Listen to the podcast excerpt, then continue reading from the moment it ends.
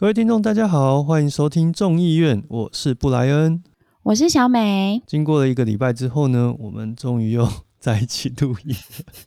对啊，好不容易哦，很不容易，时间敲来敲去。今天是二月二十三号，二八放假之前的呃一个礼拜二，对，今天礼拜二嘛，对不对？对，星期二。星期二。那我们这个礼拜呢，有收集了一些新闻，要跟大家来聊一聊。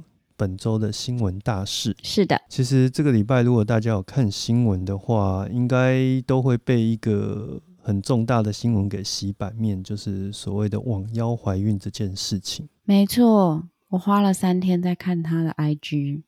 好，不要这样讲，花了整整三天看他的 IG。我当然中间也有做别的事情，可是呢，就我都会关注一下，因为我实在太好奇了，我就想说到底是发生什么事情。你在好奇的点是什么？我好奇的点就是，我被那个新闻吸引啊，说变性人怀孕啊。我想说，哎，我其实一开始并没有否定这件事，就是我只是不知道它的来龙去脉，我想说去了解一下。对，然后就看了那个他的 IG 啊，现动之后就大惊失色。怎么说？因为，嗯。不知道有没有朋友是不知道，我大概介绍一下他的背景。就是王耀是个年轻人，大概二十多岁吧。那他是男变女的变性人，现在也有男朋友。他是有去做变性手术的，把男性的部位去掉。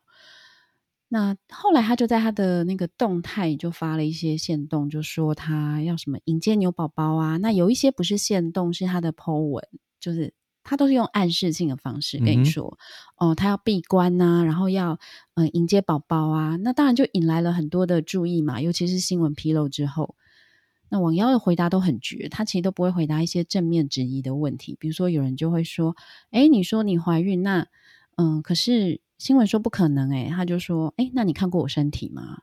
那有一些质疑就是比较嗯有凭有据，就会说，哎，可是。妇产科医生说你没有呃子宫，你那你要怎么怀孕？他就不会回答。后来呢，她的男友也是用线动，你知道现在年轻人都非常喜欢用线动，就是 记录他的生活。她男友就用线动说那个，大家新闻都有看到嘛，就说嗯，这个是人体实验呐，是刚好因缘际会认识一个医生呐，然后价格是天价。那手术的方式其实是在腹腔开一个小洞，把胚胎植进去。那么，嗯，因为体质比较不一样，所以可以抽烟喝酒。哦，对，因为，嗯，网妖他本人呢，在这之前偶尔，可能也不是偶尔，因为我之前没有追踪他，就常常会放一些抽烟喝酒的动态，所以也有人质疑说，如果你说你已经怀孕三个月的话，那为什么你有这么多抽烟喝酒的这种呃动态？他就说，哦，因为体质不一样啊，什么什么的。简单来说，他都不正面回答所有比较。直球对决的问题，对，而且，嗯，他自己的动态完完全全不会讲我怀孕了，他就是让你去引起好奇心，然后去捕风捉影，然后他再回来骂说：“你们这些人，我难道有这样说吗？”从头到尾我都没有这么说。哎，对呀，你你有去偷看对不对？有有有有有。对啊，他就说从头到尾我都没有这样说，然后后来几天就开始。报道越来越多嘛，他就开始觉得大家都在蹭他的热度啊，等等等等，就是年轻人啊，年轻人啊，你可以这样说。这感觉起来是比较像是网络流量的操作。对，因为他本身也是在卖东西的那种网红吧，他卖的东西都比较奇特一点，像是狐仙项链啊，什么产品等等。那可能想要操作自己的人气，可是从我的角度看，就会觉得，哎，你操作的人气，你的 follower 增加了很多，应该都不是你的死忠客户哈。嗯哼。不过我自己也蛮惊讶的，哎，我在看那些 IG 的时候啊，的确有很多他的粉丝是相当的死忠，就是会质疑、问问题的人说：“你懂什么？你们说没有就没有哦，你怎么知道没有？自然界是无限的。”但是他也没有办法提出一个很明确的一个证据吧？对啊，当然没有办法，因为就是啊，这个也不要浪费时间讨论，大家都知道嘛，反正他就是不可能怀孕，就这样。以目前的科技来说，没有子宫是不可能怀孕的。而且，当然这会牵扯到一些可能是性别问题啊，或者是有很多是不孕症的人，他们觉得受到了伤害。那当然还牵扯到像高一就莫名其妙中枪嘛。哎，我跟你讲，高一中枪这件事，他跟他的粉丝都有志一同的怎么回答，你知道吗？怎么说？我有说我去高一产检吗？我只是贴了一张高一的那个检验单。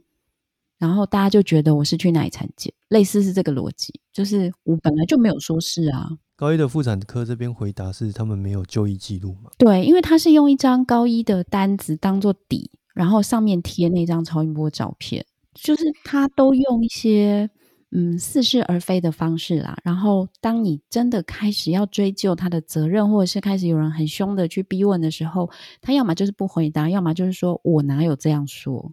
对。然后他的粉也会说：“对啊，他是无辜的啊，或者是这不是杀人放火，你们为什么要这样子追问的这么仔细？”而且有人说他是在故意在周末之前，然后礼拜四还礼拜五发这一则，然后就是让他在周末六日可以发酵，然后造成我自己也是这样以为的。但是我追了他三天之后，我觉得我可能没这么高估他啦。你是太高估他，对不对？对，因为。呃，我们通常会做这种话题的话，会觉得的确，因为礼拜五通常新闻都比较空嘛。对。然后想说礼拜四如果发这种消息的话，礼拜五就媒体会来报啊，六日可以炒作，因为这种毕竟不是政治新闻，六日是可以越炒越高的。对。可是当我追了他的 IG 三天之后，我想，嗯，我把他想的太聪明了，应该不是这样子的。他没有，他应该就单纯是觉得好玩，然后看大家的反应，觉得很有趣。而且他年纪也不大嘛。感觉很年轻啊，应该二十出头，二十出头而已。所以其实很明显，他就是在做一个流量上的操作啊。我觉得是啊，然后就是一些基础的知识是比较欠缺。我们先不要讲没有子宫能不能怀孕好了，包括像也有医生出来解释嘛，在法令面的话，嗯，他没有结婚，所以不可能用人工生殖法。嗯哼，这个是一个很基本的观念，他也显然是没有具备这样的想法。就是不管是法律面、科技面或医疗面，他都没有这样的嗯一个架构，所以他会编出这个谎。其实说起来，他有可能就是去高一看的某某一个什么肠胃之类的，有可能啊。去贴了一个超音波放在他的图片下面，对啊，然后对着镜子拍照。对，但他的逻辑就是说，我没有告诉你这个是我去高一拍的。他其实到现在都没有说他有怀孕，说实话是这样子，就试图要误导大家啦。对啊，但是他做的每一件事情啊，也不要说每一件，就百分之九十，他都是在暗示你，他怀孕了，他干嘛，他怎样安胎什么的之类的啦，就这一种，就是用很多很多暗示性的语言，然后博取大家的回应。对，你说的确啦，媒体也是，嗯，捕风捉影吗？或者是说媒体的确也就是一直在蹭他的热度？但是你知道，这就是一来一回的嘛。你如果不这样做，别人也不会去挖。所以其实你看他吸引的人，就是像他这样的人啊，对医学不见得是有尝试啊。对啊，就是我觉得是很多很天真的粉，然后你可以感觉出来他们真的很有热情，因为这么热情的在追一个嗯 KOL 吧。我觉得这种就是不管如何我都要挺他的这个热情，并不并不常见。哎，不常见吗？我怎么觉得某种程度上？这个就是韩粉的操作方式啊！你说的哦，那就是啊，他从头到尾就是吸引了一批人，就是凝固在一起。那他们的整个情绪、他们的知识水平都是在一起的啊。那这一批钢铁的粉，他们是很难以从外部去去戳他们的，除非他从里面内部瓦解，但这是非常困难的。对啊。但是我觉得跟韩粉组成又有点不一样啦，因为韩粉他还有各个阶层，可是可能网妖的粉都比较固固定的一个面向，就是至少他们都很年轻。嗯，对啊，然后他们可能都非常追逐一些他们喜欢的事物，比如说可能是刺青，可能是保养，那可能是打扮等等等等，或者是他们很喜欢探讨一些感情啊等等这些问题。因为年轻人喜欢的东西，可能真的跟嗯你跟我可能就不太一样，不太一样了。因为每一个每一个世代，他们成长过程接触到的东西本来就会不一样。对啊，那我那时候只是觉得看到后来想说，哇，原来这样的事情也会有人这么的相信，所以那种科普教育真的很重要。我真的是这样想的，我想说大家都应该要多学一些跟自己身体相关的知识。然后多懂一些，才不会被不管是媒体还是 KOL 牵着走。就从网妖的时候，那个事件的前后，刚好是台湾那个疫苗话题烧很热的时候啊，刚好是叠在一起，对不对？对啊，因为每天的记者会，我最近是比较没有每一场都追啦，但是我印象中也是常都在讲疫苗嘛，已经不重要，就是那个多少人染疫这件事，大家已经不关心了，因为就没有了，然后就变成什么时候有疫苗，疫苗什么时候到，用什么飞机啊，等等等等的问题。然后台湾是不是买的比别人还贵啊？对。然后为什么不跟那个代理商买，要跟原厂买啊？哦，对啊。然后什么？你如果绕过代理商的话，他会有什么呃道义上的问题呀，法律上的问题呀？哎，你有没有跟就是原厂买过东西？有啊，对吧？因为你那么你这种器材控，你应该会绕过代理商吧？呃，应该说，我当然有时候会跟台湾的代理商买，如果说它价格你可以觉得合理的话，但有时候。比如说以麦克风来说好了，有时候就国外就只有他们有卖，或者是说他们卖的就真的是只有台湾的一半价格啊。对啊，这是价格嘛。有一些东西，当然疫苗或许是另外一个状况，可是有一些日常生活东西是这样啊。如果说它只有一半的价格，然后你算一算，如果这这个买来坏掉再买一个，其实也不过就是买原价的话，那为什么不不不会想要试看看？对啊，我觉得就每个人都会有各式各样的原因。那我自己在代理商工作过，我也在原厂工作过，就是不同的东西啦，不同的思维啊。对啊，没有我的意思是说，其实那个什么道义问题，那就存在在原厂跟代理商之间，是他们他们自己家的事情。原厂如果愿意直接卖给客人，那原厂自己去跟代理商解释就好了。对啊，那有时候是这样啊，就是说你代理商你有制定价格的权利嘛，那消费者也有跟。选择跟不跟你买的一个选择权嘛？那如果说你定的价格都要直接是国外价格两倍，那我人家为什么一定要让你赚到这笔钱呢？而且啊，有些代理商他还懒得做一些客户，就是有些客人比较麻烦，要求比较多。对啊，那原厂要自己做，那也 OK 啊。这种器材类的厂商都是这样啊，他们根本就不屌你啊。哦，你这个。电容烧掉，那你就自己想办法，不然就买个新的。所以那种客人的朋友在那边吵说，为什么你不跟那个代理商买？这种事情还是非常少见呐，好奇怪呢。但我当时在看疫苗这件事情的时候，我就觉得哇，嗯，其实也不用说笑那个看网妖的新闻或看艾丽莎莎新闻怎么样，因为疫苗的新闻也蛮有趣的。嗯，你不觉得吗？因为这些会吵的人，原则上都是这个社会上的知识分子，都是有念过书，然后有有学过一点东西的。可是他们，你不晓得他背后到底运作脑袋是什么，那感觉就像是有一些人似乎是某某一些阵营的买办一样，就好像有某个意图吧。因为，嗯，我们不是已经就买到疫苗了吗？我的理解一直就是这样，我们已经买到了，嗯，外国的疫苗，然后已经快要到了。然后后面一直陆续都有，就是都够用，可是还是一直有人说，为什么我们不进口中国的疫苗？中国疫苗似乎还比国外的还要优秀，还要好。对他们是这样说。然后，嗯，老实说，优不优秀这件事情啊，因为疫苗的确都在开发阶段，就是这是一个比较新的疫苗，我们就姑且算他们的效力都差不多好了。但是如果我买得到外国疫苗，然后我的法规就是不准进口中国的这些疫苗制剂的话，为什么要开放呢？你你不觉得这种事情很多此一举吗？我自己是觉得说很奇怪啦，为什么嗯一定要急着在现在，好像有一点去 push 政府说你一定要接受哦，因为因为也没有因为啊，就感觉而且还会超译很多的那个新闻呢，似乎是要为了某某一个国家的那个阵营去做买办的动作吧？对啊，因为嗯，当然每一种采购它背后一定都会有一些利益牵扯。可能有好的有坏的，我只是越听会越觉得说，哎，所以怎样？现在如果不能够买中国疫苗的话，我们就会亡国吗？还是我们就会大爆发吗？哦，哎，你记不记得去年你有去抢口罩吗？啊，不是抢，你有去排队吗？有啊，就排过一两次啊。因为一开始确实真的不好，不好拿到口罩。然后那时候口罩就好像用有价商品，有没有？就是不是有那个梗图？以前都是，哎，你口袋有多少钱？那那一阵子是你口袋有多少口罩？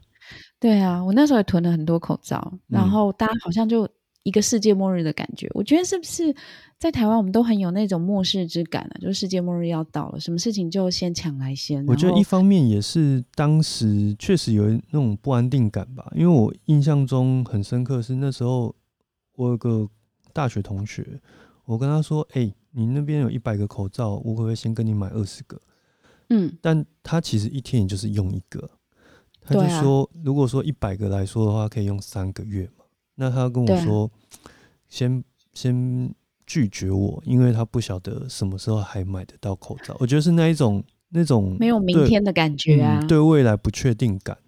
如果说我可以很明确的知道说啊，我如果用完了，我再去买五十个，其实我可能先让给朋友一一二十个是没有问题的。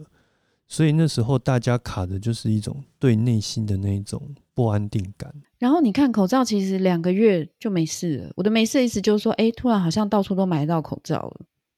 然后现在不但是口罩，然后口罩外面有花纹，什么花样都出来了。各式各样的花纹都有。对啊，那个时候全世界也缺口罩嘛，记不记得？就是我们好像捐了捐多少一千万个口罩出去吧，被骂爆。不是什么捐到去年德4月国还的时候哪里吗？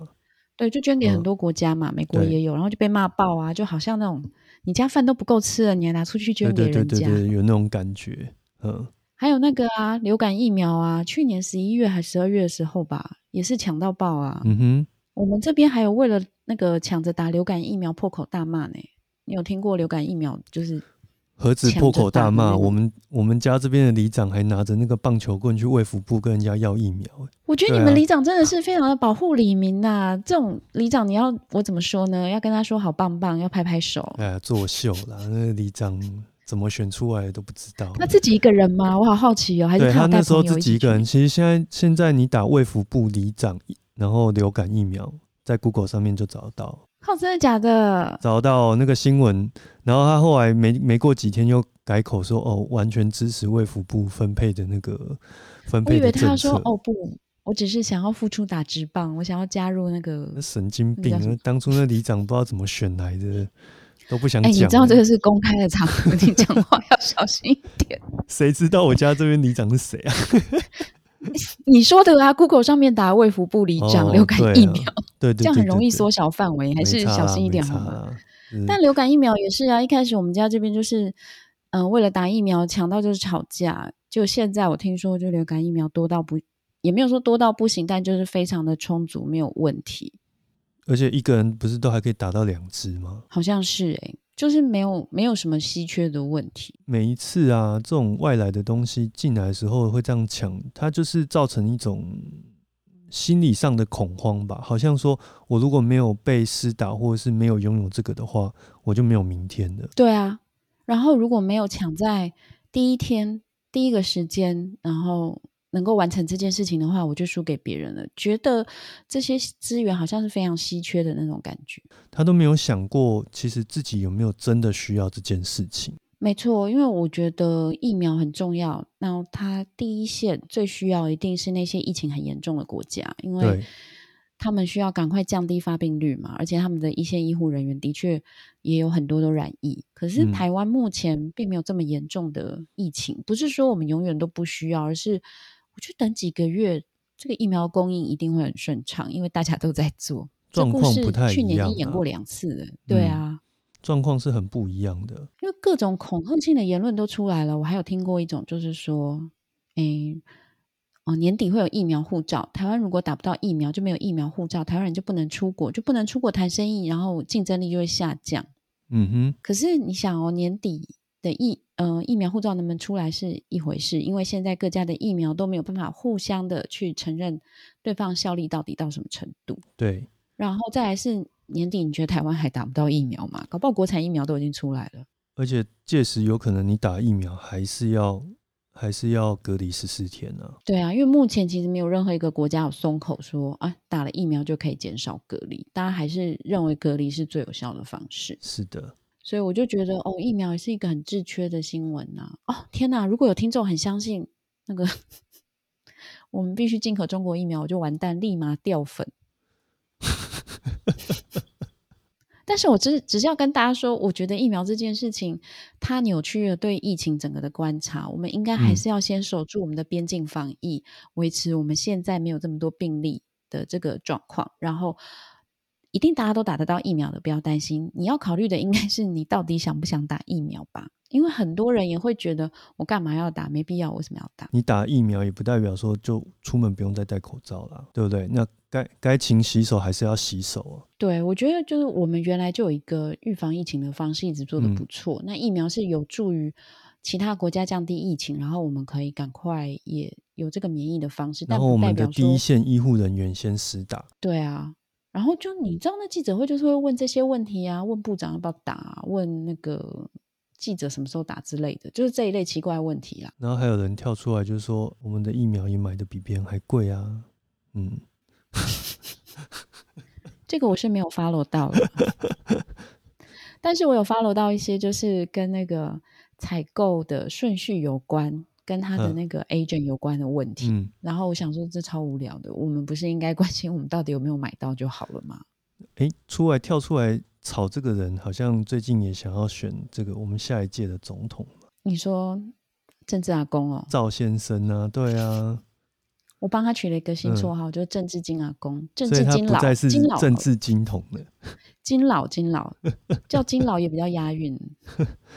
那他其实除了讲疫苗之外，最近其实有抛出一个话题啦，也是蛮多人在热议的，也就是他在谈那个如果他。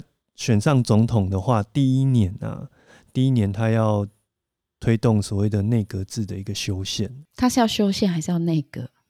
他就是要把总统。你先解释一下内阁制好了啦。内阁制因为我想有些朋友可能不一定很清楚。简单来说，我们现在现行的是总统制嘛。那你只要是某一个政党选上了总统的大位，整个行政资源权都是在握在某一个政党手中。那未来呢？内阁制如果是推动内阁制的话呢，它每一个内阁成员的位置，比如说卫福部长，比如说文化部长，每一个位置其实都是透过民选去选出来，那就有点像是我们立法委员在整个院内有可能是有 A、B、C、D 四个政党大家去共同持有，但是它是。针对呃行政权的部分呢，去做一个行政上的划分，就变成说我们以后选举会选很多部长的意思吗？还是说我们选出一个立法院，让他们再去按照这个席次去分内阁呢？这个可能会在修宪的时候会再做不同的一个解释，但是原则上行政资源权就不会是在单一的政党手上了。所以。金老这样的意思，应该是他觉得国民党永远不可能回到二零零八年全面执政这样了吗？某种程度上是啊，所以就按照大家选票的比例来分一下内阁。我听起来是这样子啦，我不知道我解读有没有错误。而且过往的这个选举结果就是零和嘛，你要么就是拿到，要么就是没有。对，那不管是两千年到两千零八年民进党执政，或者是零八年到一六年国民党执政，你只要一旦执政之后。另外一边的人，他没有行政资源，他就是等着饿肚子。嗯哼，嗯，直到有机会，就是他重返执政，才会那个政党才有可能再慢慢吸取这个国家的奶水。我以为你要说为人民服务，哎，就现实，就政治现实上来说，就是这么如此啊。所以他们其实，我想。两党这样打了二十年也累了，所以有人会跳出来说要改成内阁制，也是某一种程度上的修正啊。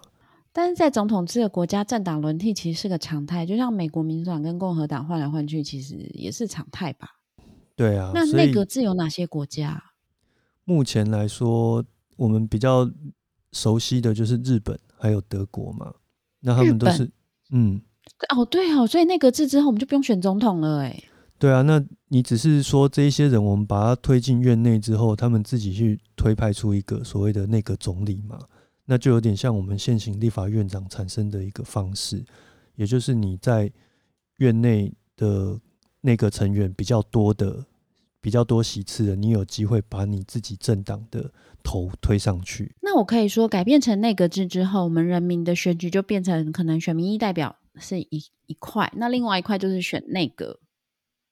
我可能有一有一张票是投给那个，然后按照他们政党得票的比例，他们再去协商怎么分这些阁员。那还有一种做法，就是你刚刚提到的，可能就是我们选一批立法委员出来，然后他们进去院内之后，因为在那个字里面有个精神是立法权跟行政权是不完全分离的。你说要在台湾实行这种制度哦？对，它是立法权跟行政权是不完全分离的。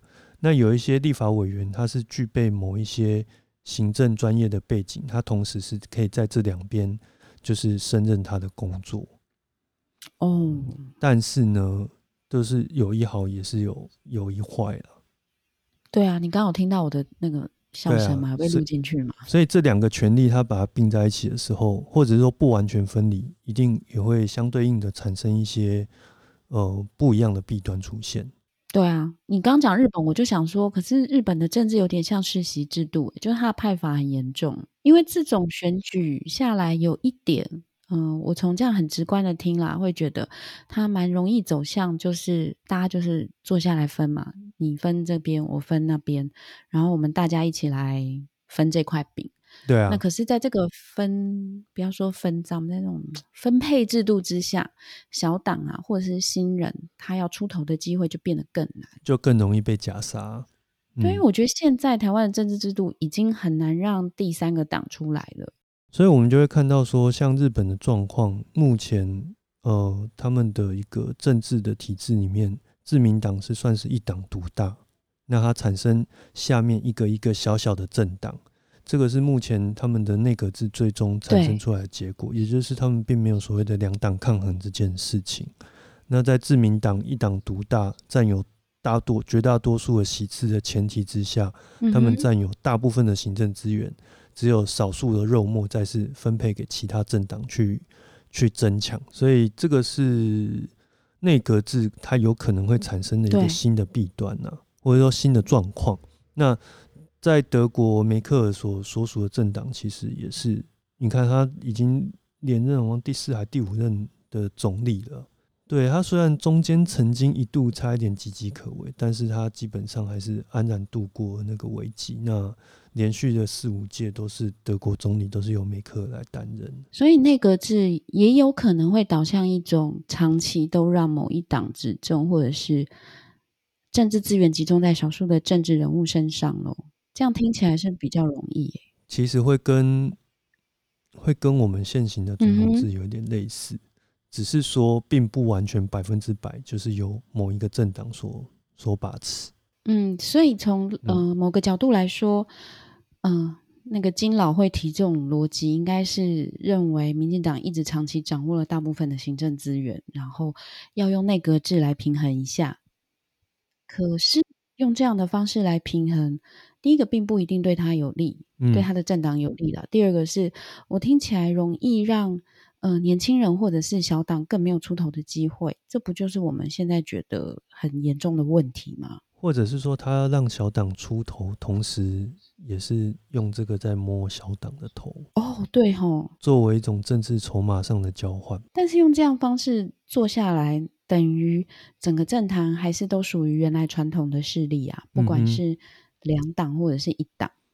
那可能就变成台湾是两个党，然后其他就是两个党衍生出来的小朋友这样，就跟现行我们所看到的国民两党下面的，那这样听起来就有点像是我们现现行的国民两党下面的民众党啦、时代力量啦、激进党，还有那个 橘色那个 亲民党，这样我好难接哦。谁是谁呢？哦，他们都是新的政党哦，亲民党不是对。就总而言之，就是还是会是造成现行的一个大政党集中，然后下面小党一颗一颗这样子啊。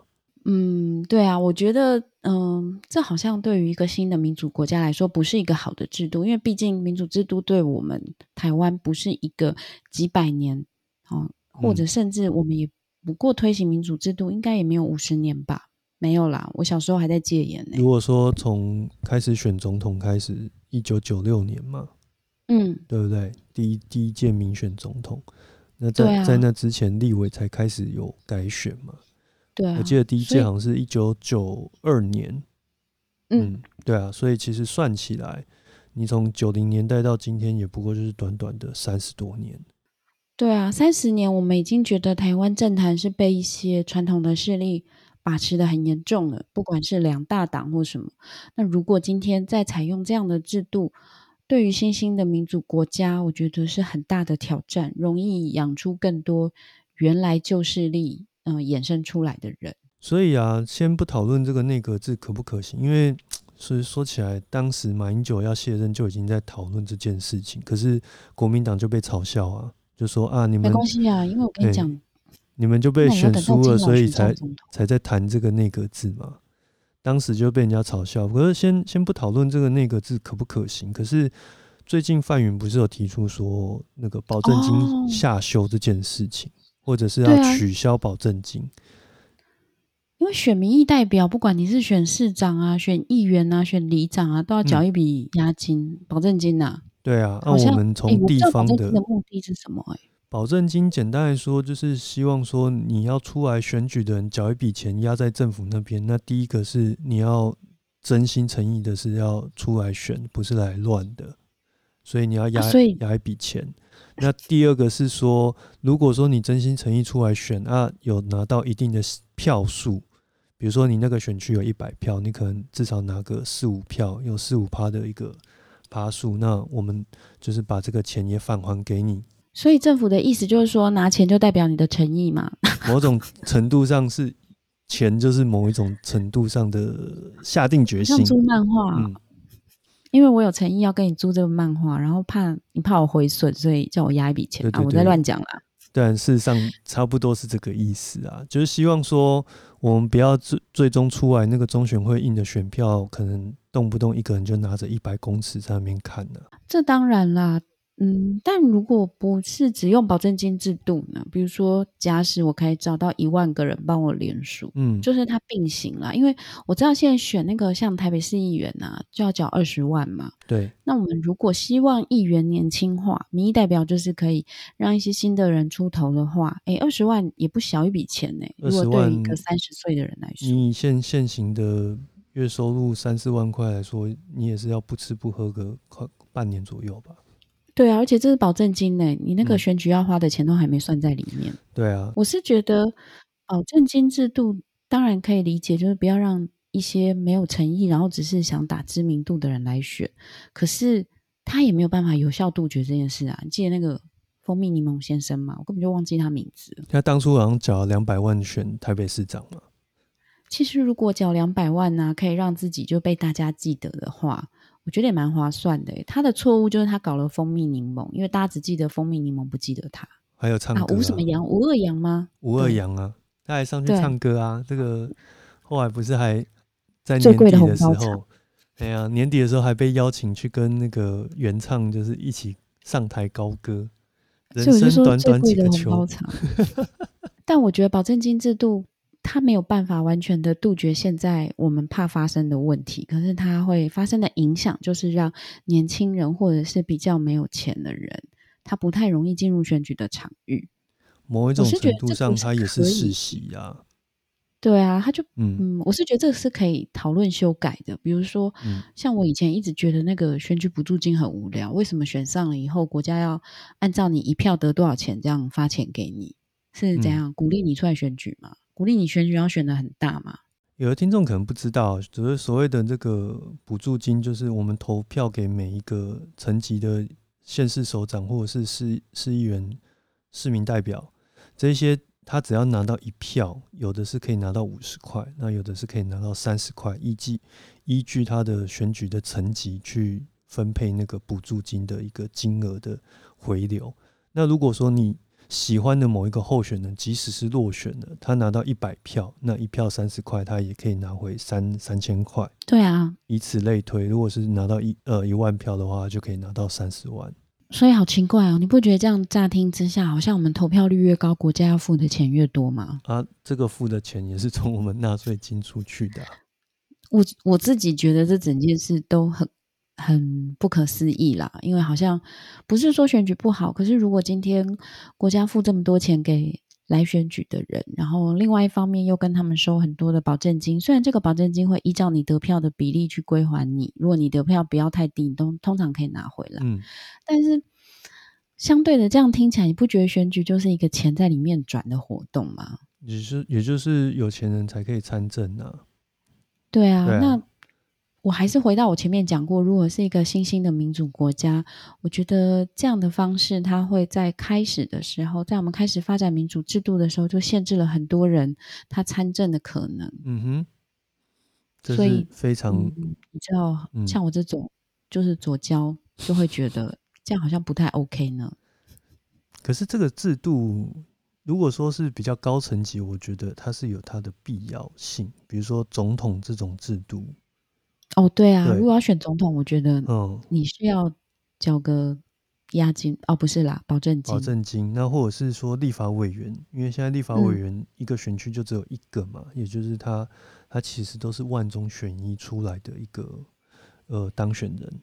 那对啊，因为呃，你讲的像总统、立法委员，他们做的也都是比嗯。较关于国家级、全中央层级的一些事对啊，嗯，但是呢，其实就地方层级来说，其实是有讨论的空间，因为中央跟地方它其实是一个母子的关系。如果说你在地方有选上了，有一定的知名度，是有机会挑战中央的位置的。那但是呢，你这个入口要让一般人容易可以接触到你，比如说我选上一个市议员是比较简单的，那选上之后，我有这个服务的机会让大家看见我，那才有机会再往上走。但是如果说连地方层级的这个工作都要选的这么痛苦的话，事实上，呃，不管是金钱上或是选举上，都会带给一般人很极大的一个压力的时候，就会阻碍一般人参政的一个意愿跟意图。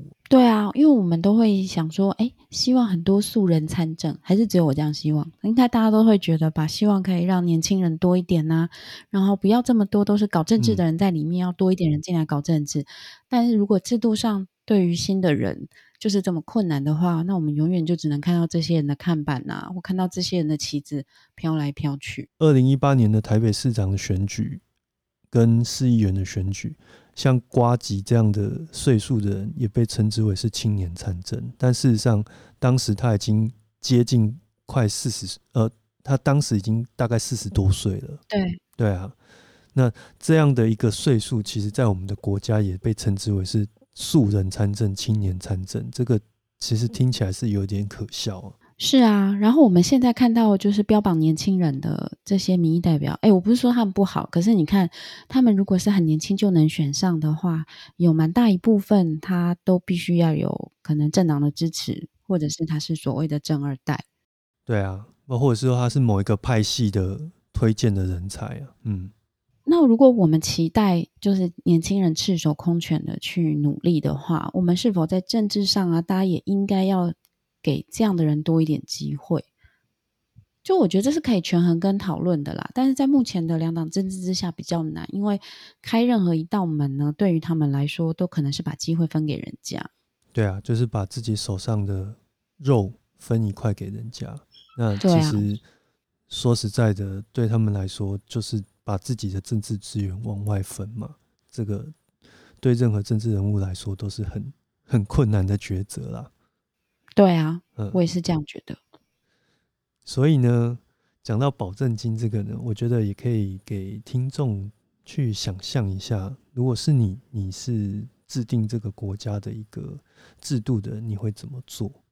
那我们今天的节目呢，也到这边告一段落。我是布莱恩，我是小美，哦，我们下周见，拜拜。拜拜。